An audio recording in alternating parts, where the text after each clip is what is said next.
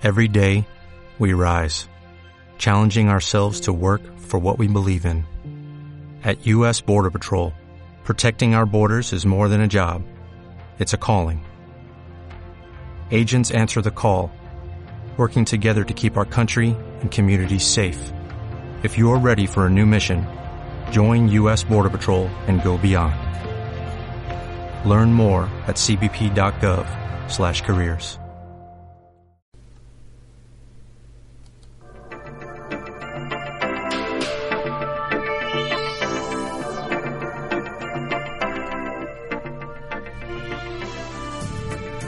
Divagando con lógica. Pasado, presente y futuro, todo en este instante. Lógica Global Convergente por el 369 de tu dial.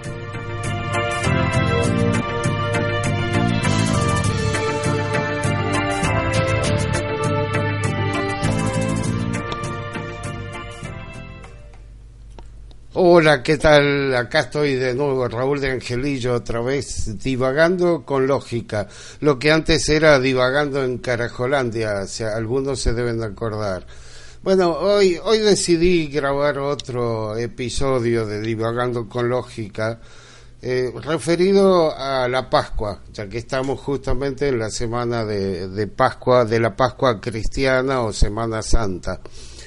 Y ya lo, ya lo he publicado en Facebook, pero quería hacerlo agregando algunas cositas más que estuve viendo eh, y, y, sí son ideas mías o fichas propias en todo caso, pero que pueden ayudar para resignificar esta fiesta que nuestro receptor la recibe o la percibe como eh, netamente religiosa. Lo cierto es que la Pascua fue originalmente una fiesta pagana. Pagana suma 41, es decir, el diseño puesto en el plano 1.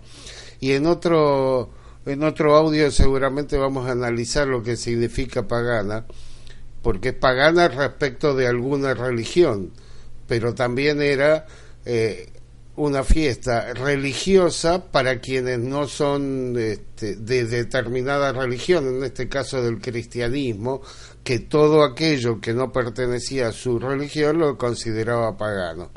Bueno, volvamos para atrás. La, la Pascua originalmente una fiesta pagana que se festejaba ya muy lejos en el tiempo, cuando ni siquiera había nacido Matusalén, ni el, ni el diluvio había existido, si es que alguna vez existió, y en aquella época en que Adán y Eva aún no eran los protagonistas ni del Génesis de la Biblia, ¿no?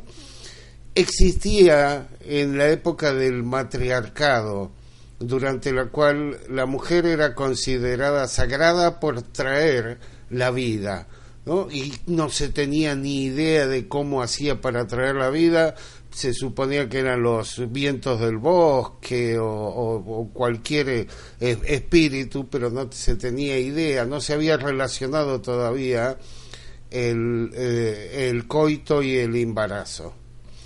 En esas épocas del matriarcado se adoraba a la diosa luna, con sus tres fases no se reconocía la luna nueva, pero sí la luna creciente, la luna llena y la luna menguante, que era la diosa ya vieja, ¿no? Ninfa joven y vieja. Y eh, las fases de la luna eran muy importantes porque permitía calcular el año calendario de 13 meses. 13 meses tenía el calendario de 28 días cada uno. Por supuesto que también se daban cuenta que había algún pequeño desfasaje, pero bueno, lo iban compensando. Los, el año eh, era de 13 meses por 28 días, dos números muy importantes, ¿no? Muy interesantes. Se utilizaba la luna porque todavía no se podía calcular con exactitud los solsticios ni los equinoccios. Es, es así que a través de la luna llena más cercana al equinoccio de primavera en el hemisferio norte, ¿eh? y esta información es toda para el hemisferio norte, se festejaba la resurrección de la vida. ¿eh? Era la llegada de la primavera, y los campos florecían, los árboles comenzaban a dar sus frutos, las nieves y los fríos se iban retirando, aparecían los animales de presa, es decir, en el hemisferio norte resurgía la vida, eh, resucitaba la vida, renacía la vida.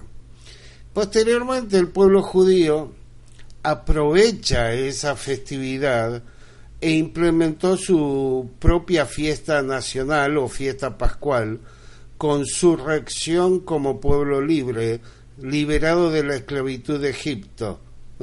Es decir, lo que celebra eh, eh, la Pascua judía es el éxodo, la salida, el renacimiento, la resurrección del pueblo judío. Posteriormente llega eh, el cristianismo y los evangelistas que hacían un enorme esfuerzo para que Cristo fuera visto como el Mesías por los judíos, puesto que necesitaban convencerlo al pueblo judío de que las profecías se habían cumplido. Entonces es cuando eh, se hizo coincidir la muerte de Jesús con la fiesta pascual, manteniendo el mismo simbolismo, cuál era la resurrección de la vida. Y fíjense que también como fiesta pagana era la resurrección de la vida. Tanto el judaísmo como el cristianismo aprovecharon que la fiesta ya existía para atraerlos a su propia religión. Entonces, en definitiva, quizá la Pascua debería ser una fiesta asociada solo con el comienzo de la primavera, en marzo en el hemisferio norte y en septiembre en el hemisferio sur.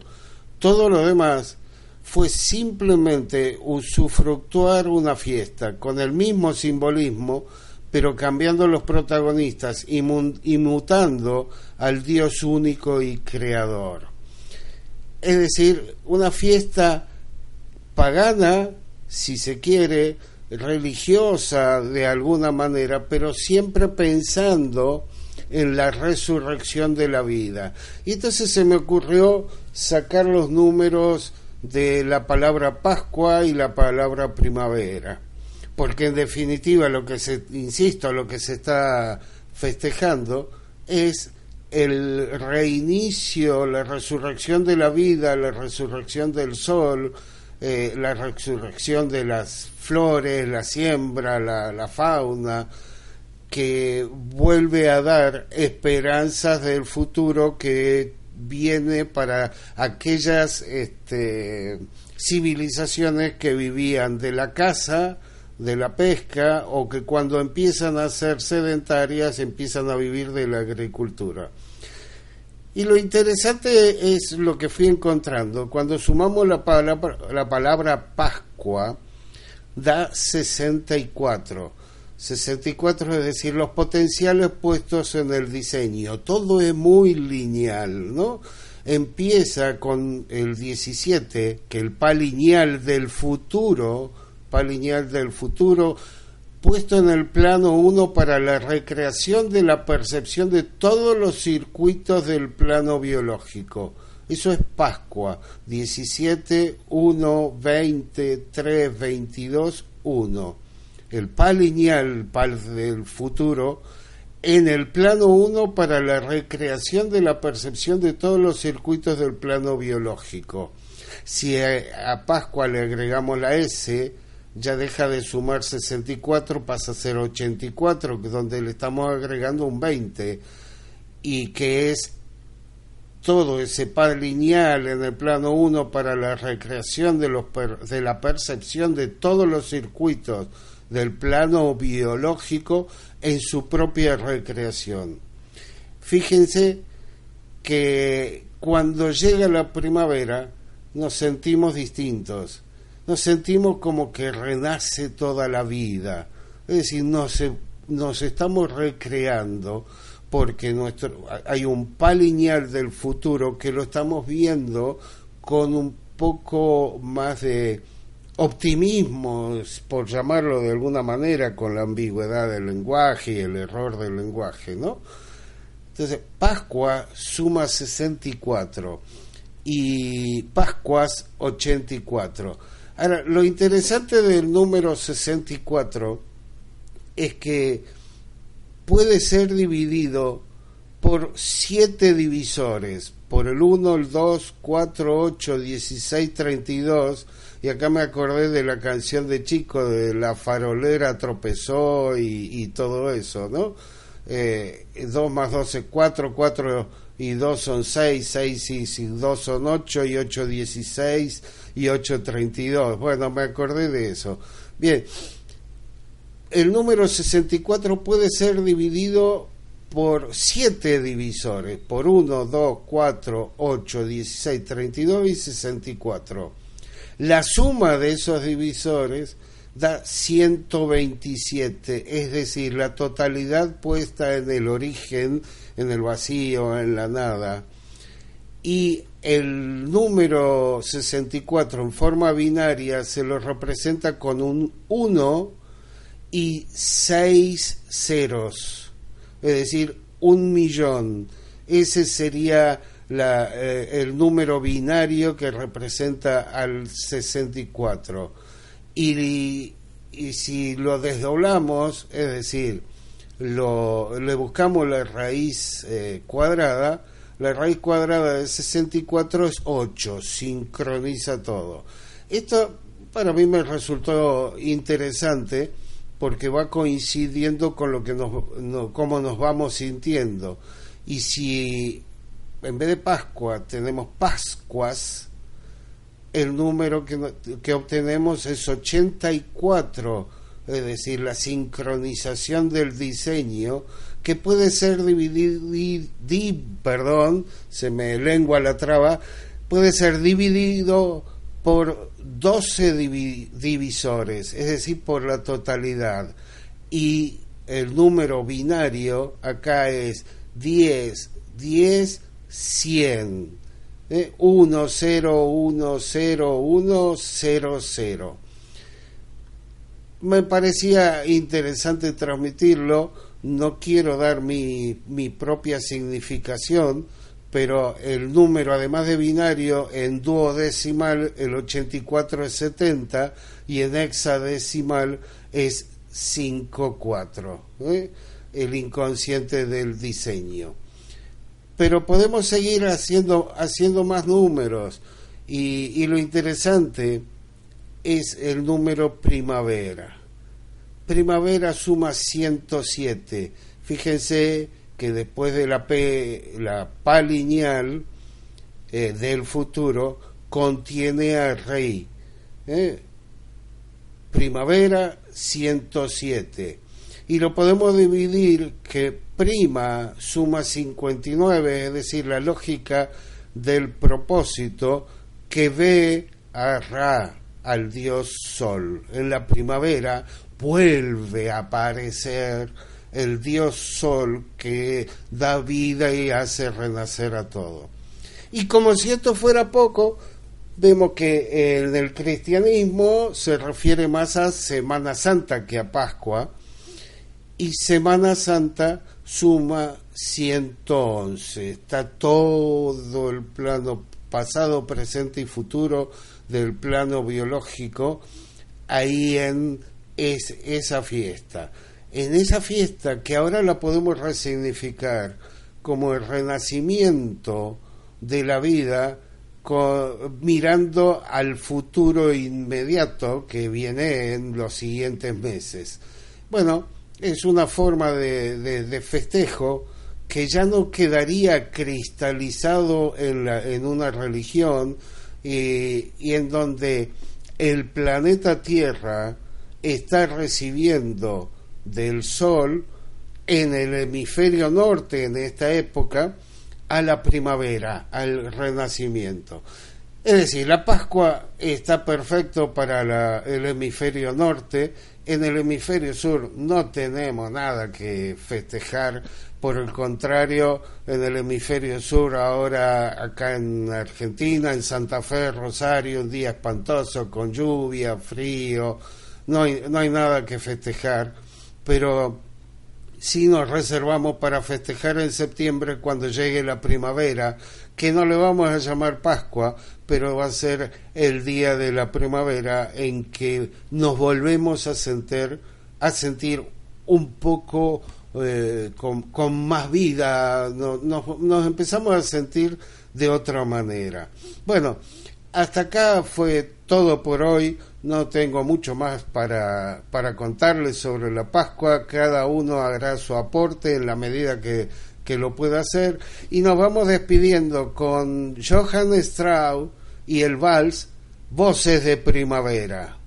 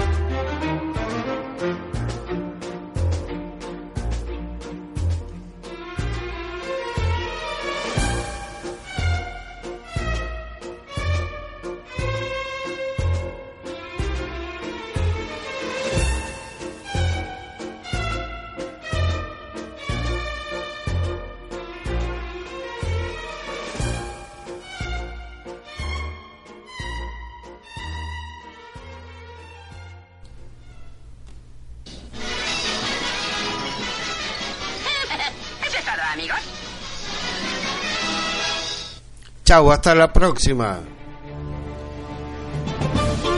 Divagando con lógica. Pasado, presente y futuro, todo en este instante. Lógica Global Convergente por el 369 de tu dial.